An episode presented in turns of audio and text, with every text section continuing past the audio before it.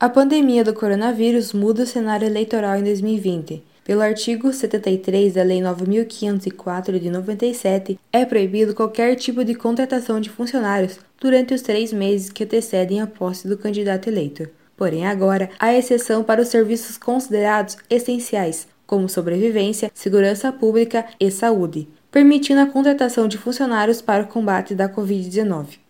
De acordo com o analista de controle externo do Tribunal de Contas do Estado do Paraná, Luiz Henrique Xavier, essas contratações devem estar listadas no portal da transparência. A Lei Federal 13979, que foi publicada em fevereiro desse ano, que dispõe sobre as medidas de enfrentamento da emergência de saúde pública decorrente do, do coronavírus, ela previu a imediata disponibilização das contratações ou aquisições conforme a redação do seu artigo 4 parágrafo 2 Podem ser divulgados os nomes dos servidores contratados? Sim, deve. Além do nome, ainda eles devem prestar informações com relação ao cargo, a lotação, função e a remuneração de todos os servidores, sejam eles efetivos, comissionados e temporários. Outro ponto levantado pelo mesmo artigo 73 é em relação à divulgação de conteúdos institucionais. Em respeito à lei, os sites das prefeituras foram obrigados a suspender e retirar qualquer propagação de ações do poder público.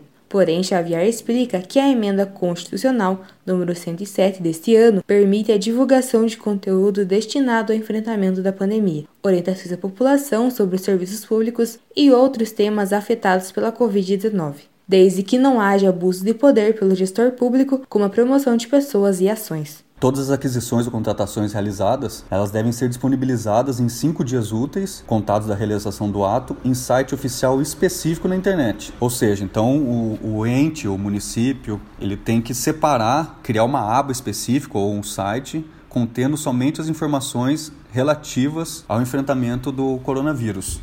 O analista de controle externo do TCE comenta que as prefeituras não precisam limpar as páginas dos sites, desde que o conteúdo tenha a intenção de noticiar e informar sobre a Covid-19. Além disso, ele menciona que essas normas eleitorais têm o objetivo de dar a mesma oportunidade a todos os candidatos.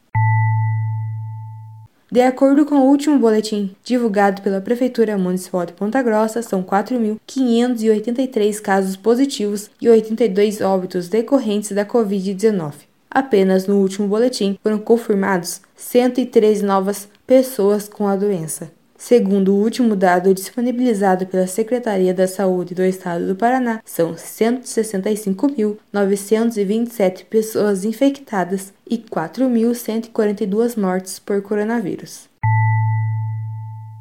Eu sou Emanuele Soares e esse foi o Boletim Covid-19. Informação contra a pandemia, uma produção diária do curso de jornalismo da Universidade Estadual de Ponta Grossa.